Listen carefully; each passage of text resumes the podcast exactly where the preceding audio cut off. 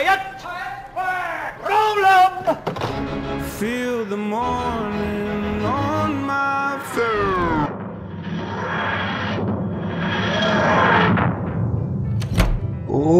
Opa! Então, galera, tudo bem? Aqui sou eu vindo do futuro para falar para vocês o seguinte, né? Esse episódio ele foi tão sensacional e a gente falou de tanta coisa e teve tanto papo legal que ele ficou muito comprido e eu aqui como editor, mesmo retirando muitas partes, ainda assim é, ficou com quase duas horas, mais de duas horas, na verdade, de produto final. Por conta disso, eu iniciei uma votação lá no Instagram perguntando se vocês queriam o episódio inteiro ou o episódio dividido em duas partes. E vocês escolheram o episódio dividido em duas partes. Então a gente não vai citar isso no episódio, mas saibam então que agora vocês vão ver a primeira parte do podcast e aí semana que vem a gente vai lançar a segunda parte que vai continuar essa nossa discussão aqui, né? Então é isso. Vamos pro episódio.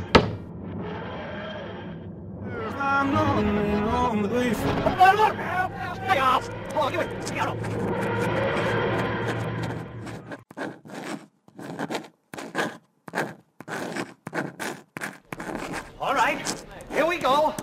Quiet! Roll 'em! Feel the morning on my face. A pill that I didn't take. Just a lifetime, cause it's been a long day. Cause I'm asleep when I.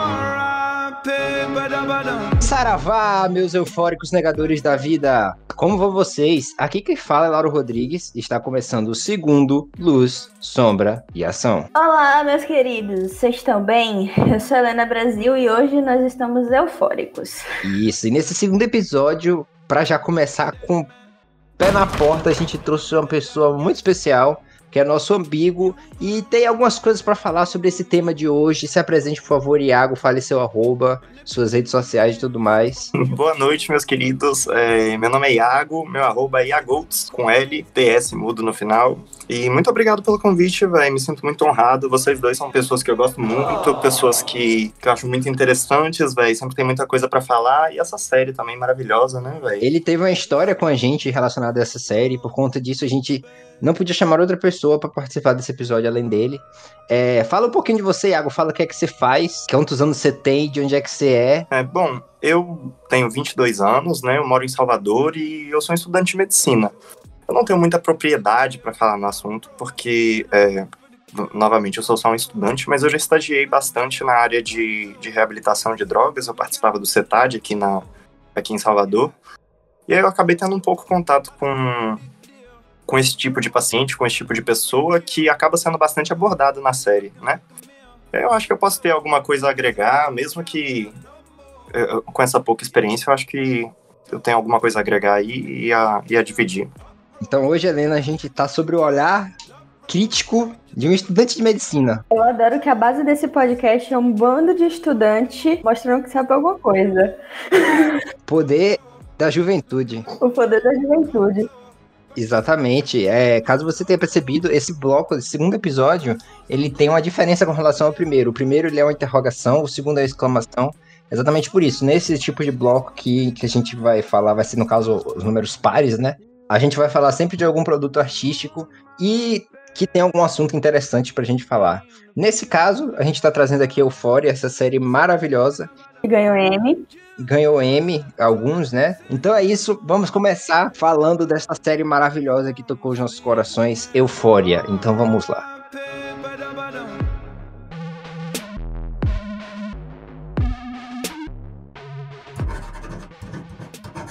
Okay, again. Quiet! Roll 'em!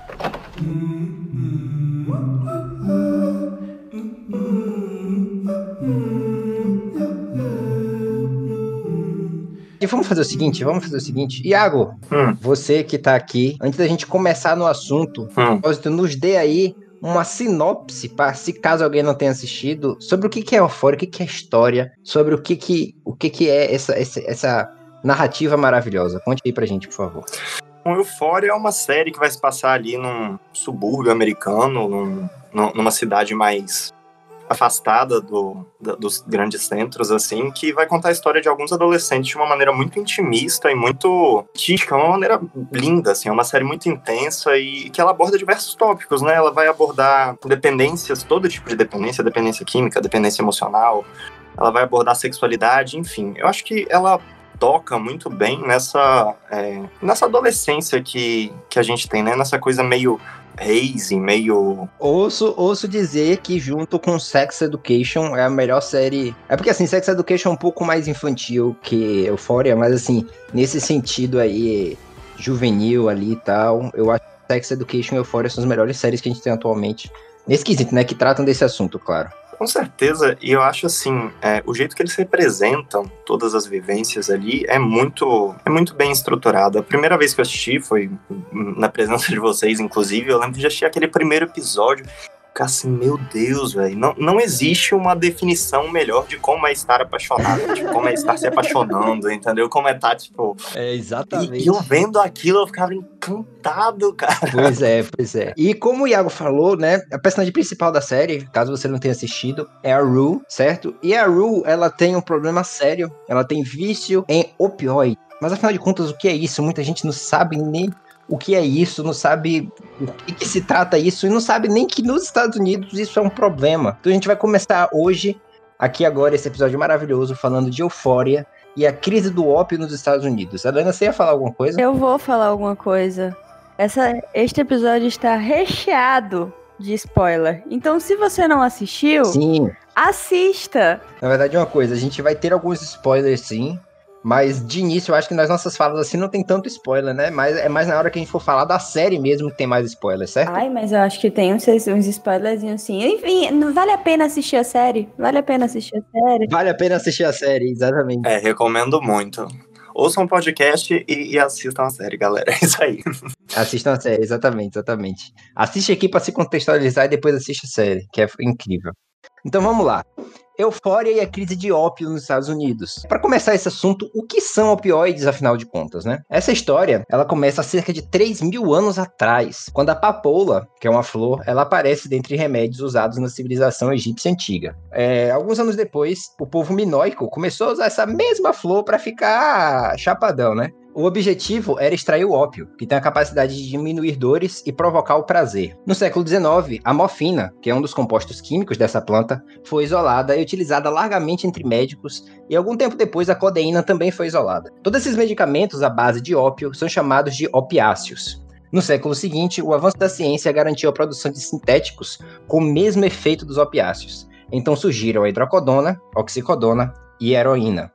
E assim, sintéticos ou naturais, surge um grupo de medicamentos chamado opioides. Então, opioides é o que? É um nome que se usa tanto para o químico extraído, direto natural da planta, quanto é o mesmo nome para se aquele é, se não for natural, se ele for sintético. Então, se ele for só natural, se chama opiáceo, e se ele for natural ou sintético, se chama de opioides, né? E afinal de contas, como é que essa droga age no nosso corpo? Quando a gente se machuca, os nossos neurônios mandam correntes elétricas para o nosso cérebro, indicando que estamos sentindo dor e que aquele local merece atenção para ser tratado. Esses neurônios, eles são cobertos de proteínas chamadas de receptores opioides.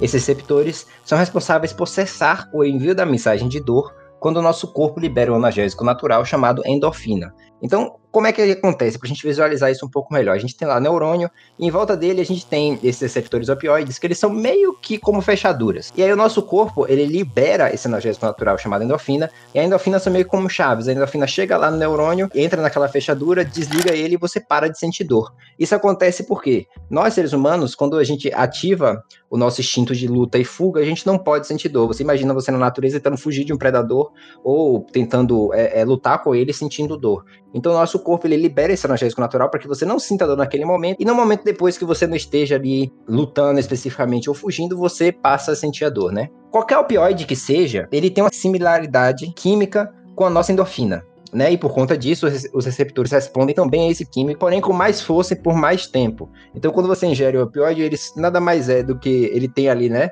Várias chavezinhas que são semelhantes à nossa endorfina natural, e aí ele entra naquela fechadura e desliga o neurônio, né? Mas por ele é, se ligar mais forte e funcionar por mais tempo, os remédios à base desse químico tratam a dor melhor do que o nosso próprio corpo. Isso faz ela ser altamente eficiente no tratamento de dores intensas, como por exemplo pós-cirúrgico e pacientes com doenças terminais. Inclusive a Rue é contado, né, que ela toma oxy na série, é mostrado que ela toma oxy pela primeira vez enquanto ela cuida do pai dela, pai dela tem alguma doença que não fica ali especificada na série.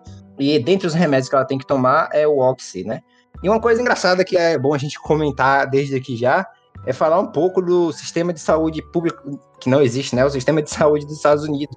Por que é interessante a gente falar isso? Isso está envolvido com todo esse assunto, mas vocês já pararam para pensar que a Rue, ela fala, né, que ela só tomou Oxy pela primeira vez porque ela tinha que tomar conta do pai, que estava lá doente, enfermo, ligado a vários aparelhos, e a mãe dela teve que trabalhar dois turnos para pagar tudo isso. E aí, como ela tinha que trabalhar dois turnos, é, tinha que deixar em casa sozinha uma menina de 13 anos e que claramente tem uma série de doenças diagnosticadas já. Então tem que ficar essa menina de 13 anos em volta e um monte de remédio que ela não deveria nem ver, né? E aí ela acaba tomando o remédio e causando todo esse problema. O pai da Cassie também, é, na série, a gente vê que ele teve um acidente também, mesma coisa. Ele começou tomando os remédios para dores intensas que ele estava tendo por conta do acidente e depois passou a passar por outras coisas, né? O que, é que vocês acham aí dessa cena, dessa parte e tudo mais? Valorizem o SUS. Por favor. É, com certeza. Fora que é um contingente populacional muito grande ainda de pessoas que se viciam né, em opioides o, todos os anos, velho. Então você não ter um, um, sistema de saúde que consiga comportar isso é dose. Ainda mais porque o problema de drogas todo é uma questão de saúde pública, né? Não só de, de opioides, como qualquer coisa. E quando você não tem um sistema de saúde eficiente para isso, você acaba delegando para educação ou para polícia é, fazer o controle do do usuário. E isso não pode acontecer. O usuário ele não pode estar num, numa posição de culpa ou de Exatamente. Desamparo. De crime, né? De, de, criminalidade. Isso. Uma coisa também que na série não fala, mas eu não sei se vocês perceberam, o Faz, o traficante da, da Raw, eu provavelmente ele começou a vender droga para cuidar da avó também, né? Porque a gente vê que a avó dele é extremamente enferma, ligada a vários aparelhos também, ele provavelmente não deveria ter o dinheiro para cuidar dela.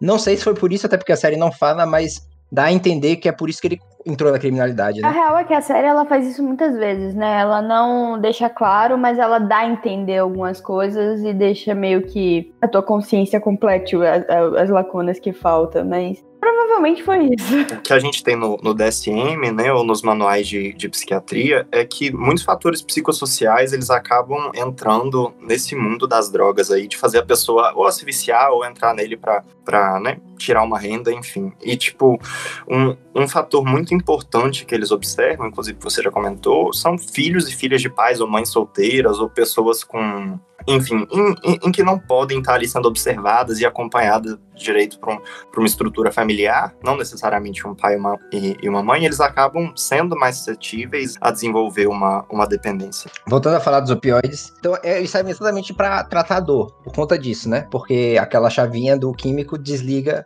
o neurônio que faz a gente sentir dor. Só que os receptores, eles também agem, né, em outra forma, em outras funções corpóreas como humor, digestão, respiração, pressão sanguínea e outras coisas.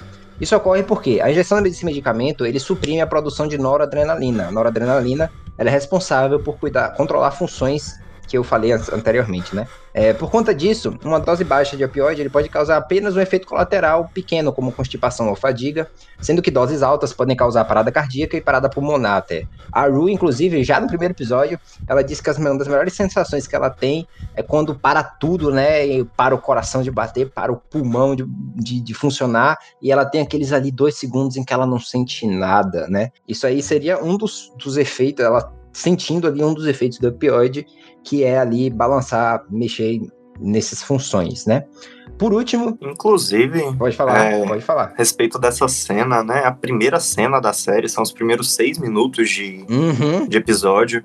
E assim, o jeito que, essas, é, que essa sensação de vazio é representada, do, a, a, música vai diminuindo aos poucos até parar, a iluminação que antes estava frenética começa a mudar de maneira bem lenta. A iluminação foca no rosto dela, assim, né? Isso. Isso. É, é surreal, Muito é surreal. Toda a sensação, você meio que se sente naquela sensação de euforia durante enquanto você tá assistindo a série. Quando você entra numa cena de uma festa na série, você quase que se sente lá dentro com eles e meio que sentindo aquela sensação doida. Aquela... E uma coisa nostálgica, adolescente, estampada na série inteira, né? Por último, os opioides agem numa área do cérebro chamada área tegmental ventral, ou ATV. Nessa área do nosso cérebro, né, é, tem um, um neurotransmissor responsável pela sensação de prazer chamado dopamina, certo? Para que ela seja liberada, apenas quando algo bom acontece, o nosso corpo produz uma espécie de freio, um neurônio inibidor que limita a produção de dopamina. Então, como é que funciona? Você tem lá, digamos assim, essa máquina que está ali produzindo dopamina o tempo todo, e o nosso corpo ele tem um neurônio inibidor que fica ali com o pé no freio. Quando você come, sei lá, um chocolate, quando você encontra um amigo, abraça sua mãe, quando você tem qualquer coisa que lhe dá prazer, esse neurônio tira o pé do freio, é, você libera a dopamina e se sente bem. O que é que acontece? Esse neurônio inibidor, ele é coberto daqueles mesmos receptores opioides dos nossos neurônios da dor. E por conta disso, quando você toma o medicamento, aquelas mesmas chavezinhas vão lá, destrava e ele solta o freio e libera muita dopamina, fazendo com que você sente aquela sensação de satisfação, motivação e, é claro, euforia, não é mesmo? Antes de eu prosseguir, doutor Iago, estou falando merda tá tudo certo? Por aí mesmo, tudo certinho. Vamos falar agora do vício e por que é tão difícil de tratar de opioides, né? O uso de opioides por mais de três meses é considerado um uso abusivo e, dependendo da quantidade, se classifica até vício. O que acontece é que, com o tempo, o corpo ele cria resistência ao remédio, levando a pessoa a tomar doses mais altas para ter as mesmas sensações e ou suprir a mesma quantidade de dor. Quando isso ocorre, o corpo ele aumenta o número de noradrenalina para manter as funções corpóreas, compensando o que foi inibido pela droga. Ou seja, inclusive, o usuário precisa da droga para manter as funções normais. É, Pode falar. Inclusive, assim, é, pacientes terminais de câncer que fazem tratamentos com, com opioides, né, ou, ou pessoas que precisam de fazer tratamento com doses elevadas de opioide, eles uma média de, por exemplo, 300 miligramas é, no, de opioide, e isso é muito hum. de, de, uma morfina, por exemplo. Sendo que em um indivíduo não exposto à morfina antes, se ele tomar uma dose de 60 miligramas, se eu não me engano é morfina, eu posso estar falando bobagem em relação à dosagem, mas eu sei que é uma relação assim. Se, é, a, a dose letal é cinco vezes menor numa pessoa que não está acostumada a consumir opioide, entendeu? Aham. Uhum. O corpo acostuma demais, né? Isso é um mecanismo de resistência que a pessoa tem que elevar muito o uso dela para continuar sentindo os mesmos efeitos, principalmente no que diz respeito aos efeitos psicológicos. Então, é, é, é isso que acontece basicamente. E aí, o que, é que acontece? Quando a pessoa já está muito tempo tomando, como o Iago falou aí, né? E ele é retirada a dosagem, o corpo tem um excesso de noradrenalina. Por quê? Vamos recapitular. Quando você toma um remédio, o corpo ele diminui a produção de noradrenalina. Então ele fica ali funcionando com menos. Só que se você toma por muito tempo, o corpo não consegue manter aquele, aquela produção baixa. Então, para compensar o que foi inibido, ele produz mais. Só que aí, se você tira o remédio, aquele a mais que ele tinha tido para compensar não está mais compensando, está em excesso. E aí, por causa disso, a pessoa sente dores musculares, dor de barriga intensa, febre e vômito. E mesmo tendo uma duração relativamente curta, a abstinência de opioides ela pode ser extremamente violenta. Em alguns casos severos, o usuário pode senti-la durante dias ou até semanas. Por conta disso, na maioria das vezes, o viciado em opioide ele não toma um medicamento para ficar chapado. Ele toma um medicamento para evitar ficar debilitado, ou seja, ele está no nível que assim ele não toma e ele para de funcionar. Ele imagina você fi, ficar vomitando o tempo todo com dores no corpo. Então, às vezes a pessoa fica com medo de, por exemplo, perder o emprego, de não conseguir pagar o apartamento, de fazer um monte de coisa. Ou às vezes a pessoa simplesmente não tem um outro ali, um amigo, um, um parente que ajude ele a passar por aquele momento difícil então ele simplesmente volta a tomar o remédio, não porque ele quer voltar aquela sensação de euforia e tal, mas simplesmente porque o corpo dele não funciona mais. Então é, é assim que funciona o vício em opioides. E por isso ele é tão difícil assim de ser tratado. Como o Iago falou, a tolerância dele aumenta muito, né? E aí, quando a pessoa tira o remédio dela, ela tem que voltar a tomar, ela tem que voltar a tomar uma quantidade muito maior do que ela já estava antes. O corpo acostuma demais. Agora que a gente entendeu como é que funciona, como é que esse medicamento ele age no nosso corpo, vamos aqui entender, primeiramente, por que, que isso aconteceu nos Estados Unidos? O que foi que levou isso a acontecer, certo? E acredita ou não, esse problema não é mais só dos Estados Unidos, tá? Eu vou passar aqui alguns números para vocês, vocês vão ver como uma coisa lá tá séria. E não é só nos Estados Unidos mais, tá? Já tá chegando no mundo todo. Vamos entender aqui. Tudo essa história, toda essa brincadeira começou lá no final dos anos 90, quando a empresa chamada Purdue Pharma, guardem esse nome, Purdue Pharma, essa empresa ela conseguiu produzir oxicodona. E tendo a necessidade de vender bem o produto, a empresa criou uma fortíssima estratégia para vender esse medicamento. Eles criaram essa imagem de que o oxi era uma droga assim perfeita para curar as dores e que causava vício em menos de 1% dos usuários. A propaganda foi feita também através de um exército de vendedores que eram treinados a passar falsos estudos e dados médicos para os hospitais. Eu assisti mais de, sei lá, 12 documentários sobre o assunto, desde curtos documentários até é, longas documentários, e acreditem, é bizarro a forma que a propaganda era passada naquela época. Se você pesquisar assim, opioides, propaganda, 1990, é absurdo. É basicamente o povo falando assim: não, toma essa merda, pode tomar, é de Deus, é, é milagroso, não vai causar problema, não tem nada. E além das propagandas na TV, que já eram bem absurdas, em vários desses documentários se tem pessoas que faziam parte desse exército, né, da, da empresa que ia lá pro médico apresentar o medicamento e tudo mais, e eles tinham que falar coisas absurdas. Por exemplo, uma das mulheres ela fala assim: que um dos médicos perguntou para ela, tá, mas e se esse 1% dos meus pacientes viciar? E a resposta que ela era ensinada a dar pela empresa era: ah, não, se algum deles viciar, você dá uma dose o dobro maior, que aí para o vício. Era desse nível, para vocês terem noção. O resultado dessa brincadeira foi que, alguns anos depois, os lucros da Purdue Pharma duplicaram, assim como o número de opioides prescritos e o número de overdoses pelo medicamento também duplicou. A crise foi piorando ano após ano. No, nos anos 2001 até 2003 ali, era extremamente fácil encontrar óxido em qualquer lugar dos Estados Unidos, tá? Festa, rua, era muito fácil encontrar. O governo dos Estados Unidos percebeu o dano que aquilo estava causando à população e à economia, e por volta ali de 2013, olha só, 2013, eles demoraram 13 anos para tomar alguma providência. Em 2013, ele começa a tomar medidas para diminuir o número de prescrições dadas à população. Apesar do número de overdose por medicamento realmente ter caído, porque o governo entrou com essa medida, né? A população que já estava viciada, ela agora vai em busca de outra droga, dessa vez nas ruas, e assim a heroína entra em jogo, e o número de overdoses pela heroína começa a crescer muito. Então, apesar de ter diminuído sim, a partir de 2003 ali, o número pela, pelo medicamento em si, né, prescrito certinho, o número de overdose por heroína aumentou muito, como acabou compensando e até passando o número de overdose pelo medicamento, né?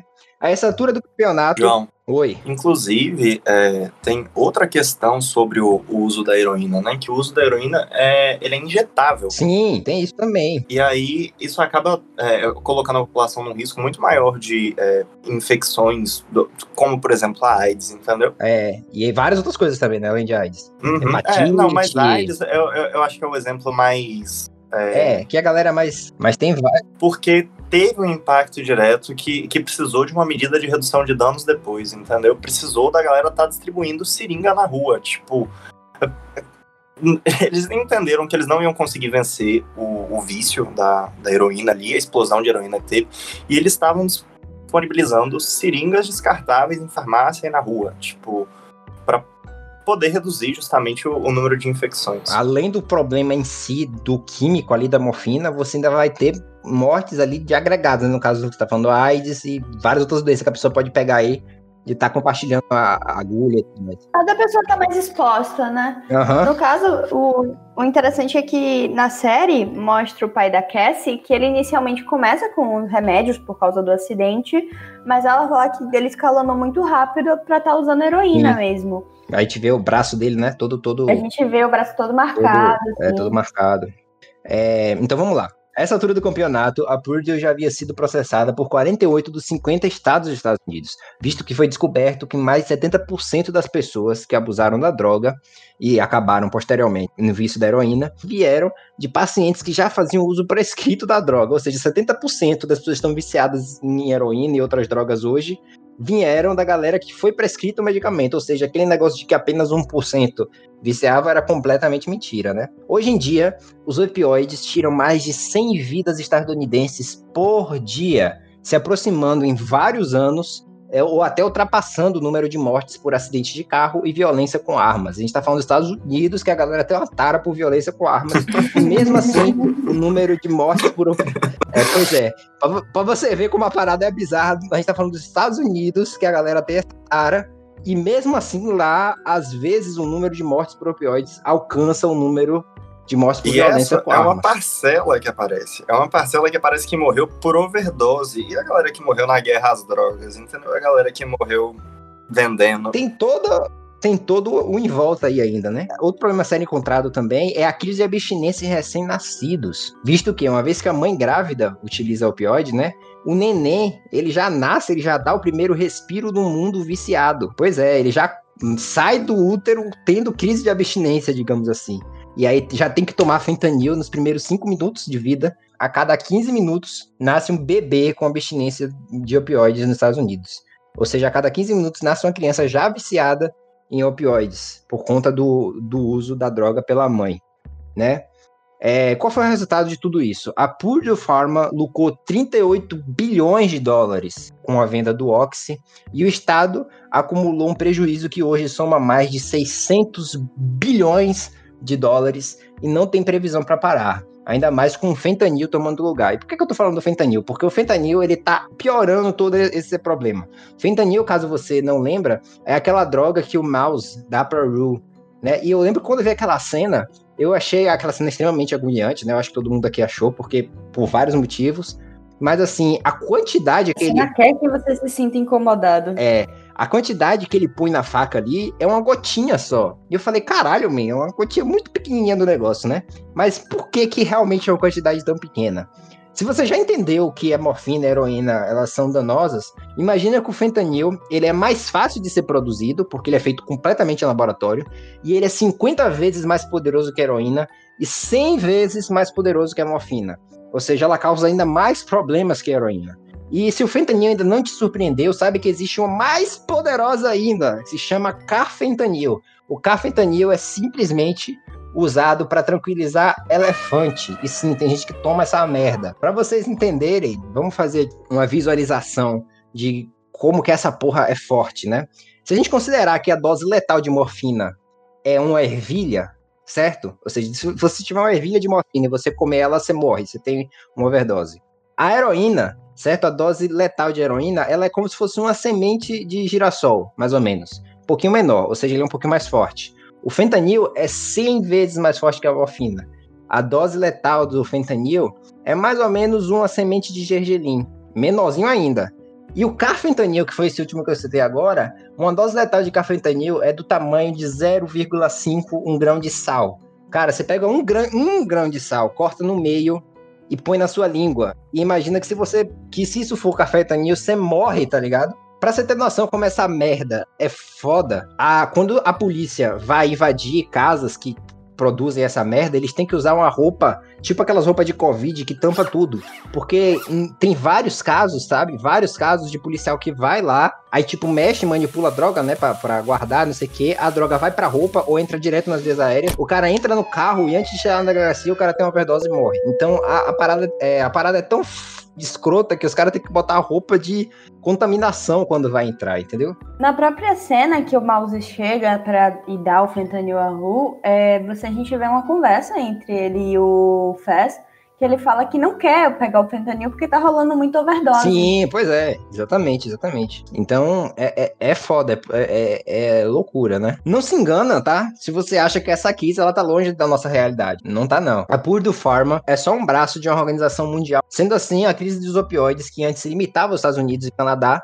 nos últimos anos vem se espalhando pelo mundo, causando sérios problemas em vários outros países, incluindo o Brasil. Em 2019, ano passado, a venda de analgésicos como Oxy aumentou em 465% em nosso país. E visto que na nossa nação, a cada 10 pessoas, 4 sofrem com dores crônicas, me assusta saber que a gente tem aqui no nosso país uma receita pronta para que essa crise se alastre em nosso território. Então tá chegando em vários outros países, né? Esse número de 465% em aumento desses produtos, não só pela farmácia, mas pela população em si tá me preocupando e não é só nos Estados Unidos, tá, galera? Eu vou deixar vários links aqui para vocês verem. Tem vários desses documentários que eu assisti que falam como que essa crise está virando assim mundial mesmo. Pô, velho, na moral, o Brasil não precisa de mais uma crise, não. A gente já tem muitas. Já tem muito, né?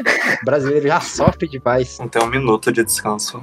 E para acabar essa parte aqui, que a gente vai falar sobre essa crise do ópio, agora que vocês estão entendendo que isso existe nos Estados Unidos, uma das pessoas afetadas por tudo isso foi o Sam Levinson. Sim, o Sam Levinson, que caso você não saiba, ele é o escritor, diretor e produtor de Euphoria, certo? Ele foi também um viciado, ele fala em vários documentos, várias entrevistas, ele conta que a adolescência dele, ele passou a maior parte do tempo entre rehab e hospital, sabe? Ele já che ele chegou assim naquele nível de desistir da vida mesmo. Ele achou assim, não, uma hora eu vou morrer aqui pra essa porra e tal. Até quando ele fez ali 16, 17 anos, ele entrou em uma rehab mais séria, digamos assim. Ele já tava até tomando metafetamina, além dos opioides. E aí ele se curou e já tá limpo há, há mais de 14 anos, graças a Deus, porque ele viveu agora para contar essa história maravilhosa pra gente. É, uma das coisas interessantes é que a Zendaya, quando foi perguntado para ela quem que ela se inspira para interpretar a Rue, ela falou Sam Levinson, porque ela disse que basicamente a história que a gente vê ali da Rue é a história da vida dele. Claro que ele adaptou para transformar a história numa personagem feminina e tudo mais, mas muitos dos acontecimentos ali aconteceram de verdade com o criador da série. Eu tinha ouvido falar que aquela cena que a Jules se corta no primeiro episódio, sabe, com na cozinha com o Nate, tinha sido baseada numa história real desse cara, inclusive. Eu tenho curiosidade. Eu não, não sei se é, se é verdade, não parei para checar essa informação, mas achei muito da hora. Eu não sei se essa história especificamente é, mas eu sei, o que eu sei é que várias histórias que a gente vê ali, ele viveu de verdade. mas isso é o reflexo da vida, né? A arte é basicamente isso. Você vive uma experiência na vida e pensa, como é que eu vou contar isso pro mundo? Aí você conta tudo que você quiser. É, antes, antes de você entrar na sua parte, Helena, eu vou, eu vou pegar outra cerveja, peraí. tá bom. Antes de, antes de a gente passar para a parte de sexualidade, queria comentar uma outra obra que um, uma das obras sobre vício mais interessantes que eu vi, que chama Requiem para um Sonho. Não sei se algum de vocês dois já viu. Alguém já viu? Achei também incrível. Já assistiu? Aí, ó, pois é, Iago sabe. É um filme muito interessante porque ele mostra é, é, três tipos de vícios, basicamente, né? Você tem o, o, o Jared Leto lá, que ele é viciado em, em, drogas, né? Drogas pesadas, várias drogas. Você tem a, a, a Rooney Mara que faz, né? Eu acho que é a Rooney Mara, que ela é viciada em sexo, ela tem vício em sexo. Você tem aquela idosa lá, que eu não lembro o nome dela, que ela é viciada em remédios. Eu não lembro se no filme são opioides também, mas provavelmente deve ser. É, é, é, uma série que mostra o vício de uma forma muito interessante. Foi uma dos primeiros, das primeiras obras que eu assisti assim, falei, caralho, existem coisas que são vício e não é só, tipo, droga de rua e crack, não sei o que, essas coisas, né?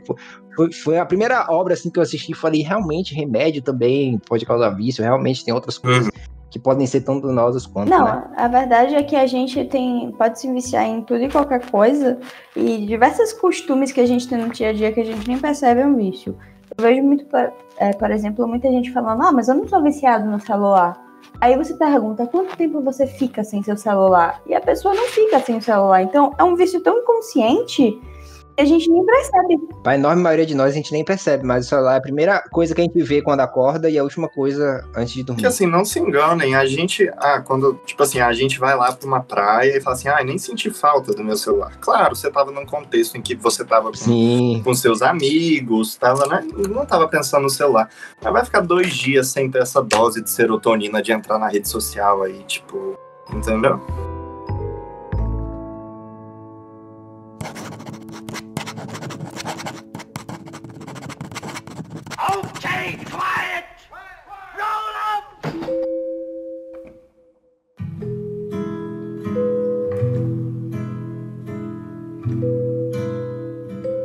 Vamos falar sobre sexualidade.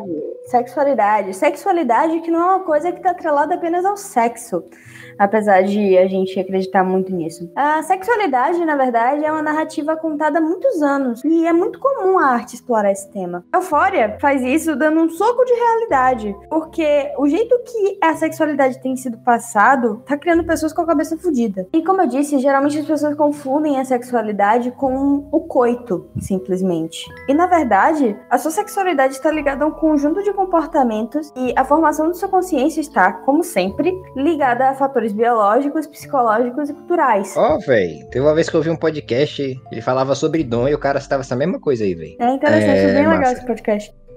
Deve ser bonito esse cara, viu, velho? Acho que conheço.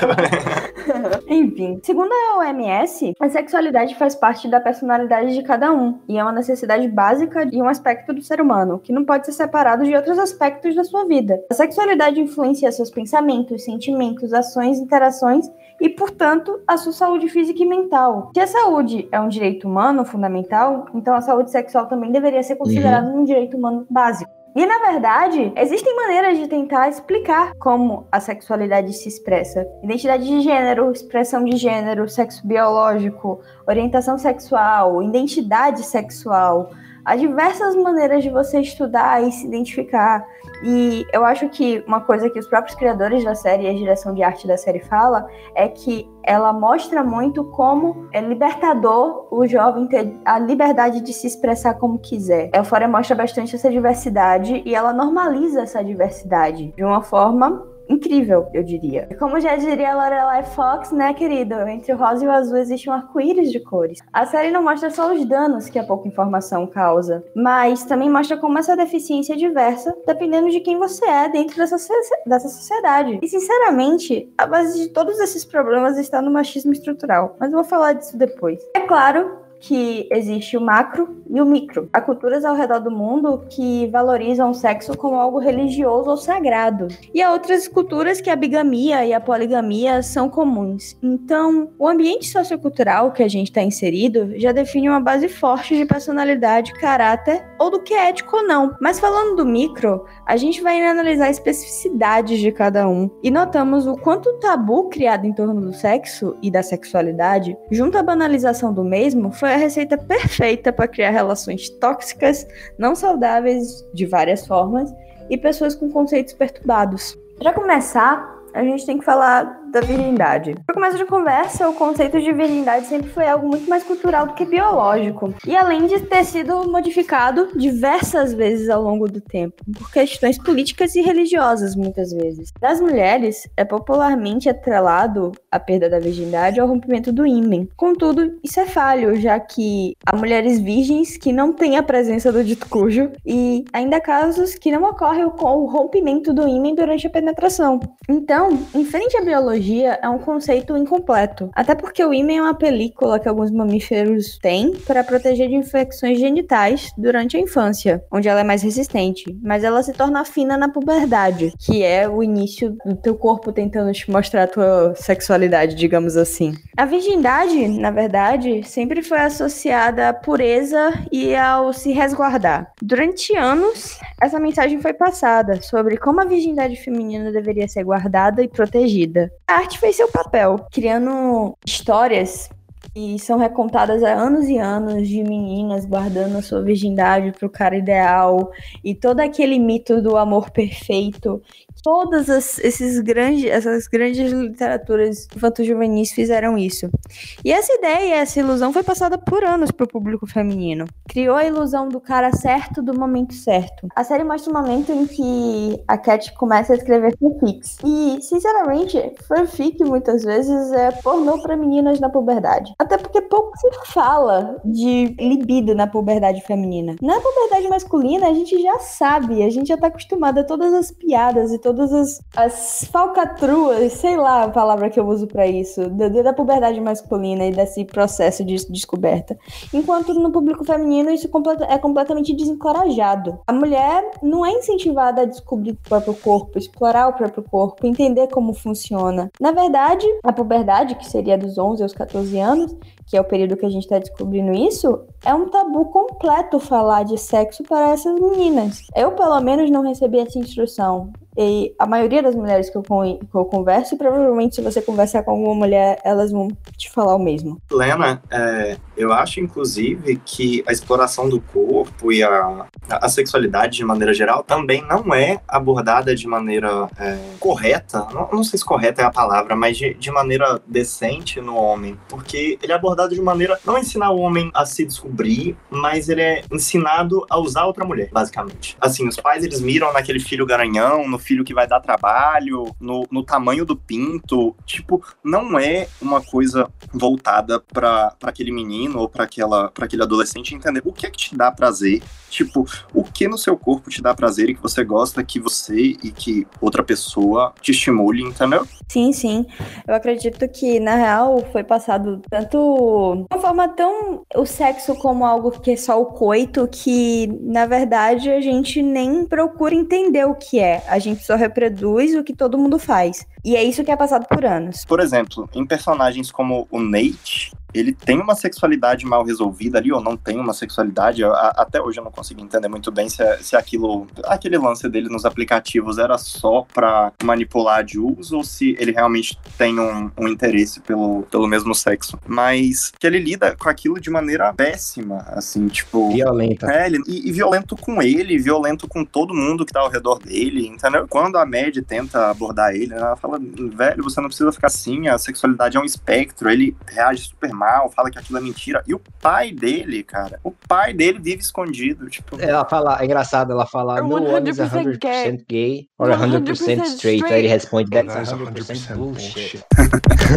Totalmente bizarro. No, nesse mesmo final de episódio, ele termina se masturbando olhando no espelho, tipo, no, no maior exemplo de autoerótico possível, entendeu? Pra ele mesmo. É. Na raiva ali, né? Tipo, vou gozar e vou e não sei o que. Eu sou picudo mesmo, não sei o que. Foda. E assim, vindo da, da minha história com sexualidade, né? Eu, eu dei sorte que eu tive uma experiência positiva e tal, mas a educação sexual no meio homossexual, ou transexual, LGBT, não existe, basicamente.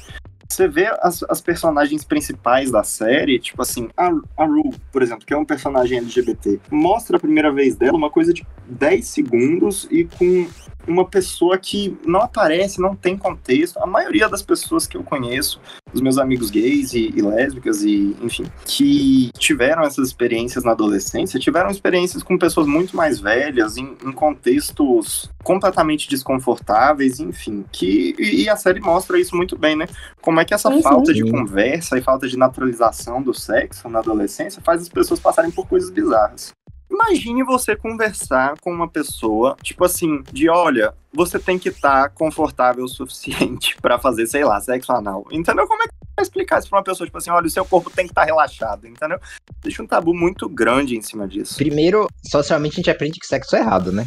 Pra começar é aí. É errado, é sujo, é não sei o que, tem aquela coisa toda. É muito complicado, porque a gente primeiro descobre o sexo para depois descobrir o prazer, hum, né? É a, gente, a, gente, não descobre, tipo, o sexo entendendo como vai ser, como vai funcionar, ou como é. você vai fazer para aquilo funcionar. Enfim, mas, voltando aqui, como a gente tava, foi até citado, eu acho que a série mostra muito bem isso, que o momento de perda de virgindade delas é meio que uma quebra da ilusão que essa ficção é, cria na, nas meninas. Porque eu acredito que, sinceramente, a maioria das personagens da série passou por isso. Tinha um sonho de perder a virgindade de uma maneira, e isso é passado pela Cat. A gente vê a Cat, depois que perde a virgindade, olhando o Instagram do cara lá pro cara vazar o vídeo dela no dia seguinte. A coisa sobre a Cat é que ela morre de medo que as pessoas descubram quem ela é. Porque ela acredita que as pessoas não vão gostar dela. E é assim que ela foi ensinada que ia ser funcionar a vida. Então, a quase todo momento, ela assume um personagem. Porque foi assim que a ficção ensinou a ela. E desde o início, ela se põe em situações onde ela não está tão confortável para provar um ponto. E depois que o Pivete lá divulgou o vídeo dela, ela assume um papel bem mais confiante. Porque aí cai a ficha dela que enquanto as meninas são educadas como puritanas, os meninos são educados como um bando de retardado com pau. Aí ela percebe que se ela chegar e falar qualquer merda, os caras vão aceitar. Porque é assim que eles foram educados. E eu não tô dizendo que os caras só queiram isso e tudo mais. Eu sei que a educação que eles tiveram foi tão detupada quanto a dela. E a Mad fala em algum momento sobre não ser quão bonita você é. é. E é sobre ser confiante.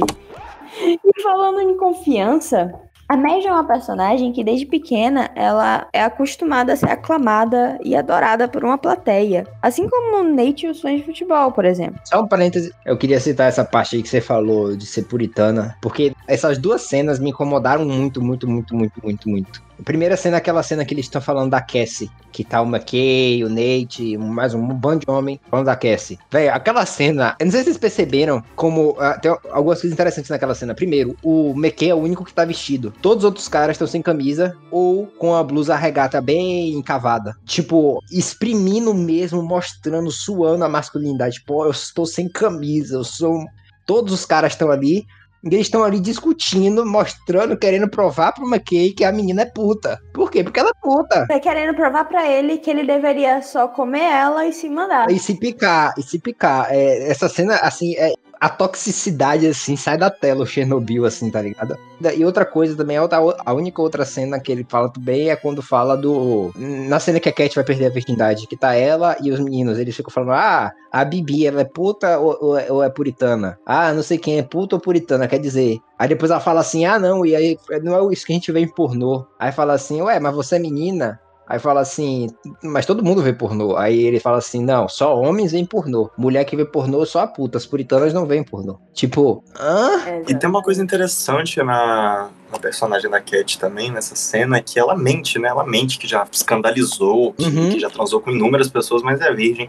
Que as pessoas têm um tabu até com isso, né, velho? Até com, tipo, Sim. ser virgem. Hoje em dia, na, no nosso meio jovem, né? Pelo, pelo, menos eu lembro, assim, da minha época de ensino médio, é, ser virgem era uma coisa, assim... Triste. Não, não ser virgem, não ser virgem, talvez não ser virgem, mas transar era uma coisa que dava um prestígio pra pessoa, assim, Sim. que parecia que ela era de outro planeta, como se ninguém mais fizesse, né? E eu acho isso muito interessante, velho, porque a gente valoriza tanto o, o, o transar e existem pessoas, de, eh, por exemplo, assexuais, que não estão nem aí. E a gente pouco, pouco pensa, por exemplo, nessas pessoas no ensino médio sofrendo essa pressão social de dizer, ah, você não transa, por que você não transa? Você é menos por isso, sabe? Então eu fico imaginando a cabeça das pessoas que em Sex Education, de novo, vou falar disso muito bem, né? Sobre a sexualidade. Inclusive, assim, conforme o tempo vai passando, né? E, enfim, a pessoa finalmente adquire as experiências sexuais da vida dela, no decorrer do tempo ela vai ver que isso não importa. Tipo, você tem na juventude que essa coisa de ter um parceiro, ou dois parceiros, ou três parceiros sexuais na sua vida te faz mais experiente ou inexperiente e que isso faz alguma diferença na hora do sexo, não faz. O que faz diferença na hora do sexo é química. Se tiver química, rolou. Se não tiver química, pode ser a pessoa mais experiente do mundo, velho.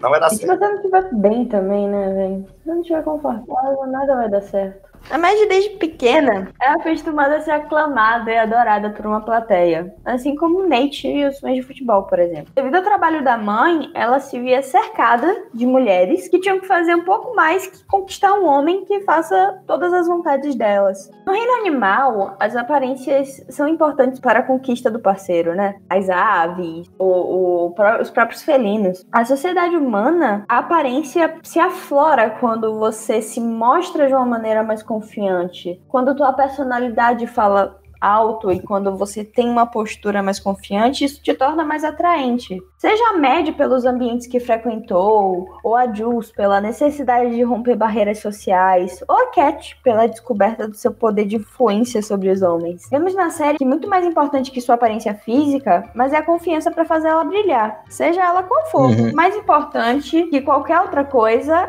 é o jeito que você se mostra. E a maneira que você se vê também. É, a maneira que você se vê. Eu acho que, na verdade, essa série passa essa mensagem muito bem. De as pessoas não terem vergonha de se expressar, de mostrar a tua personalidade. Todos os figurinos, maquiagem da série é mostrando pessoas expressando sua personalidade de tal forma. A Jules, por exemplo, ela se expressa de uma forma que a personalidade dela é descrita no primeiro momento que a gente bate o olho nela. Enquanto a Jill sabe que ela pode conquistar uma lista de contatinhos, a confiança da Cat cresce à medida que ela percebe que ela também é atraente e sensual. Quando se dá conta disso, ela busca, de novo, provar, principalmente para si mesma dessa vez, que ela consegue alcançar qualquer cara que ela queira, seja a lenda do ensino médio do pau gigante ou um caixa de uma loja de roupas no shopping. No outro lado do espectro, a Cassie nunca teve que exercitar a sua confiança, já que todos sempre reafirmavam para ela que ela era perfeita. Então, ela sempre foi um imã de olhares masculinos. A gente vê a cena do episódio dela do, dos tios abraçando ela. Uhum. Tendo aqueles Nojo. abraços mais apertados. E eu senti o desconforto dela por situações que até eu já passei em festas de família, festa com amigos de familiares. Então. A menina tem 12 anos, aí o tio, e vai dar trabalho, Vai hein? dar trabalho, dá aquele abraço, fica olhando. Dá trabalho, hein? Fica olhando pra bundinha crescendo, pro peitinho que já tá aparecendo. E isso inaquece. A sua beleza, ela é extremamente hipersexualizada. Como é mostrado várias vezes na série, boa parte dos homens a veem como uma puta, tanto que a gente gente comentou lá daquela cena de um bando de homens se reunindo para julgar a vida dela por coisas que homens cometeram. Isso causa nela constantemente um sentimento de objetificação e que sua personalidade e vontades não valem nada. E esse sentimento de culpa meio que persegue ela, porque sempre ela cede. É, quando a, a Ruth tá contando a história dela, ela fala: não importa quantas vezes ela caia nisso, ela passe por isso, ela sempre vai ceder. É, ela sempre vai deixar filmado. Ela sempre vai deixar o cara filmar ela, ou ela sempre vai mandar uma foto. Porque a Cassie, ela é sexualizada durante toda a série. Porque, me tem umas cenas que eu sinto o peito daquela mulher pulando na minha cara. E, na verdade, pra mim, isso é, isso é praticamente uma estratégia narrativa. Pra passar essa sensação de como o mundo a vê. E, às vezes, de como ela própria se vê. Falando de um assunto que a gente já comentou aqui, a masculinidade tóxica e o machismo estrutural expressados escancaradamente nas cenas de Eufória. É, é, eu acho que seria o terceiro grande assunto da série depois de, de, de drogas e de crescimento adolescente e tal, seria o machismo, né? Porque sei lá, 80% dos problemas da série não aconteceriam, né? É, é, interessante a gente falar que quanto mais eu falo da série, mais cenas eu vou notando isso acontecendo. Vocês, por exemplo, falaram da cena é, que do fato de estarem todos sem camisa, meio que exalando aquele ambiente de masculinidade e de testosterona que eles querem ostentar, eu não sei porquê. Mas boa parte do que eu falei aqui hoje é para mostrar como alguns desses comportamentos são tão atrelados à nossa sociedade que a gente já está anestesiado. E todos esses fatores que já foram apresentados são filhos do mesmo pai. E para falar de patriarcado, a gente tem que falar de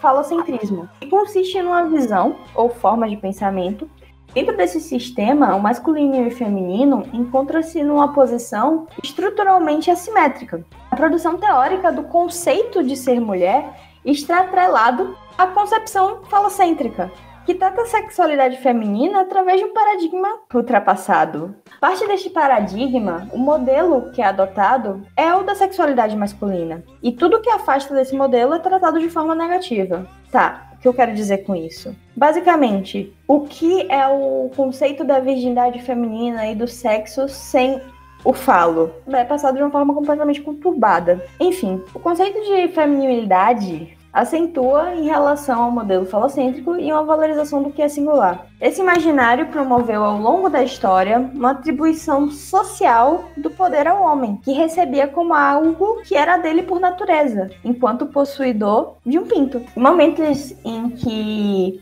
os atributos de força e valor físico eram imprescritíveis para assegurar as posses de terra, dos estados e das mulheres, a supremacia masculina era quase incontestável. Desde a psicanálise, é, pensa-se que o falocentrismo que sustenta a distribuição de valores e de poderes na sociedade patriarcal não gerou, mas reforçou o imaginário de que eles têm alguma coisa que elas não têm. E não é mais que uma teoria infantil nascida da impossibilidade de inscrever a diferença sexual nos primeiros anos de vida. Eu não deveria precisar explicar que o sexo é muito mais que penetração, mas associamos a vida toda porque é assim que nos ensinaram. E todo o conceito de virgindade feminina ser baseado no falo e no rompimento do ímã, tudo isso está atrelado a essa ideologia. E sinceramente, já que eu citei novamente virgindade, para mim, a virgindade é um processo muito mais longo de ser é, rompido, porque para mim a perda da virgindade começa quando você descobre o sexo, sabe? Quando você descobre o sexo, ao, daí para frente você vai perdendo a tua pureza aos poucos, se você considerar o sexo sujo. E é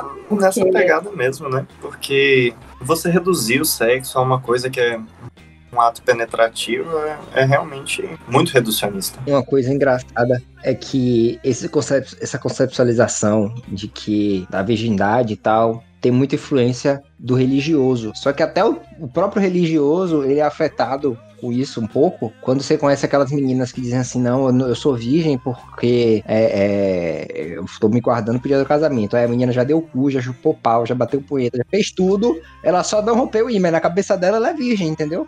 O sexo não tá só relacionado às áreas erógenas também. A pessoa ela pode ter uma tara em pé, entendeu? E aí, tipo, apesar de ser um homem ou uma mulher, eles podem transar esfregando o pé um no outro sem tocar mais nada e os dois gozarem. Isso é maravilhoso. Eu lembro de um dia que eu vi um vídeo da Jujut que tinha uma mulher com ela que ela fala assim: Gente, se o sexo é pra brincar com teu corpo, por que a gente não usa o maior órgão do ser humano, que é a pele? Depois disso eu entendi tudo. Todo, toda a cultura do sexo tântrico e é, culturas mais voltadas para essa parte mais espiritual, da troca de energia dentro do sexo. E como é tóxico essa cultura de, é, é, do, do falocentrismo, da penetração e de estar tá tudo associado a isso.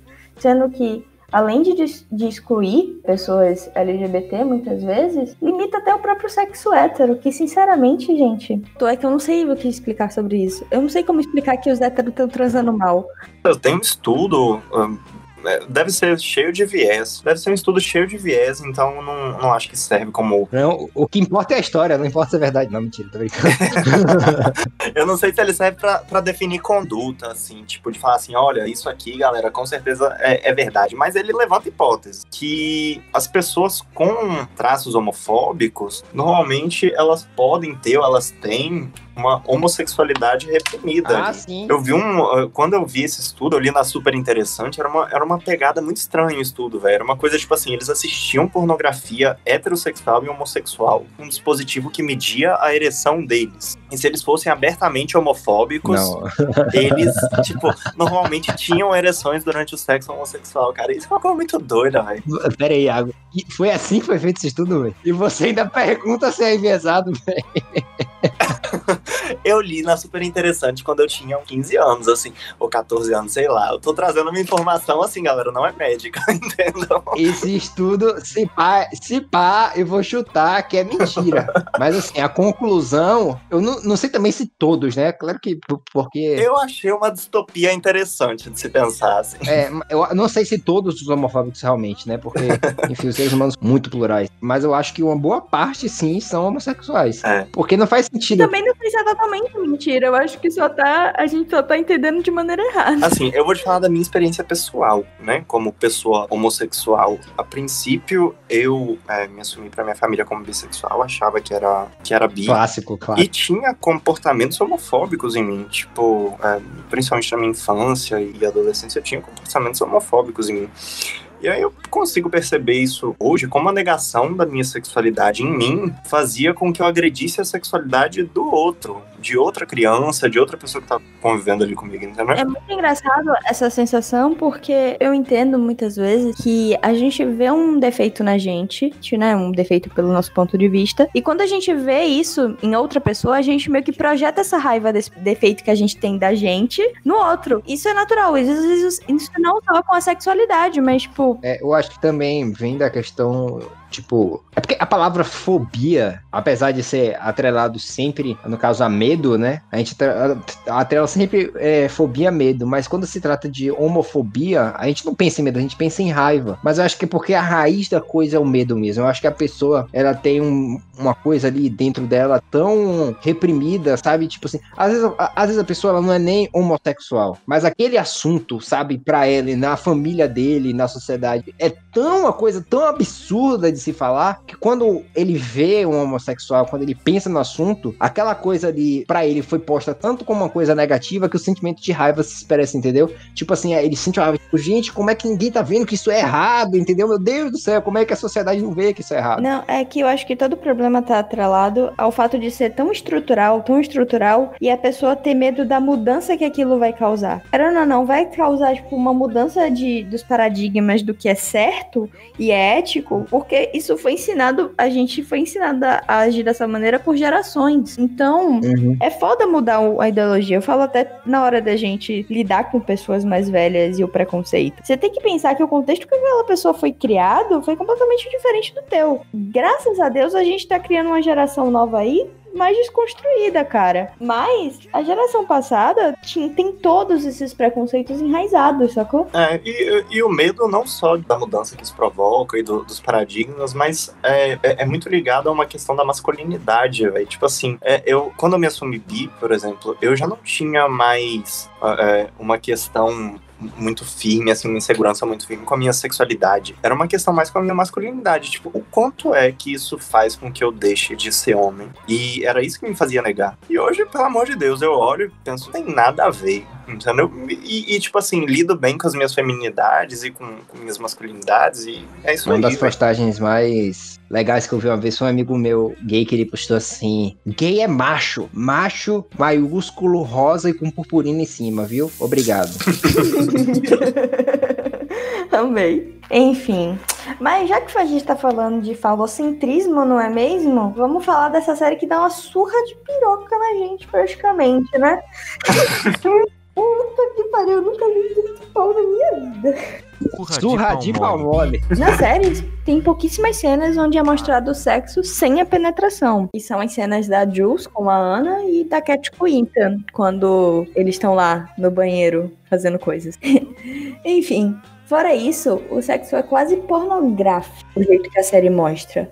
É sempre igual, ensaiado, repetitivo. A, a gente vê o Cal, o Cal Jacobs, que é apresentado como um daddy, dominador, superior. E isso é apresentado como um fetiche pra gente, pela Jules e tudo mais. Mas o comportamento dele ao longo da série apresenta que ele gosta de estar nessa posição superior o tempo todo. A maneira com que ele cria o próprio filho é para mostrar quem é que manda. I'm the daddy here. Mas sinceramente, o Cal, ele ainda é o mais centrado de todos na série, porque ele tem consciência do comportamento, ele sabe que esse comportamento levaria à ruína, mas ele não tenta mudá-lo. Ele continua suprindo os desejos inconscientes e vivendo a sua vida dupla. A gente vê até ele se incomodando quando ele acha que vai ser pego, mas depois que ele vê que ele não vai ser pego, ele relaxa e volta à posição de homem centrado, de família e que tem todo o controle sobre tudo. Eu, eu discordo um pouquinho, porque assim, tem outras duas cenas assim que você vê que ele percebe quanto que as ações dele tá influenciando negativamente na família. Tem a cena. Mas você percebe que ele só abaixa a bola